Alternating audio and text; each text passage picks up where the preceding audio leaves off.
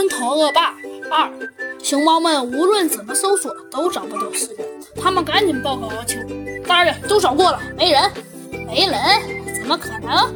阿秋眉头都皱成了八字，他环顾四起四周来，左边没人，右边没人，前面后面也没人，奇怪了，难道他们会飞檐走壁？阿秋抬起头。结果目瞪口呆，只见四人紧紧地抓在顶上的大灯，快要掉下来了。金爪的四肢都在空中乱腾，一不小心，他一下子掉了下来。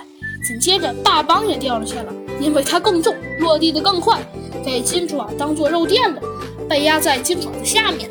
而其他的两人也相续摔了个倒倒栽葱。不过一会儿，灯也掉了下来，洞穴里变得一片黑暗！真是一群笨蛋！阿秋让手下把出口堵上，自己划了一根火柴，顿时洞穴里亮起了一片光芒。把他们带走！阿秋气鼓鼓地走出洞去。是，熊猫们只好把他们五花大绑起来，带出了洞穴。刚出洞穴，猴子警长就严肃地问道：“为什么要抓我们？为什么？”阿秋猛地转过头，一个黑色月亮的纹身映入了他们的眼帘。这下四个人顿时明白了。原来他是反动物队的人，猴子警长下意识地捏了捏拳头。很快，他们来到了一间牢房内，熊猫们为他们锁上了门。这下该怎么办？弗兰熊用求助的眼神望了望猴子警长。猴子警长对三人说道：“现在要先解开绑在身上的绳子。”金爪这时露出了得意的神色，他趾高气扬地说：“嘿嘿，没问题，看我的！”说着，他露出了尖锐，在阳光下泛着金光的爪子，刷刷两下斩断了绳子。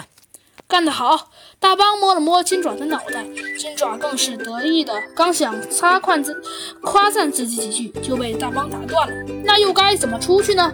猴子警长面带微笑的指指上方，那里有个通风口，凭我们的身子够通过那儿了。但重要的是怎么到天花板的通风口那里去？弗兰熊。拍了拍胸脯，哦吼吼吼！包在本天才身上。他快速地制作了一架梯子来，四人便利用它爬进了通风管管道内。哎，好挤呀！大邦最后一个挤出管道，在他们前面的是表情凝重的三人以及阿秋和他的手下。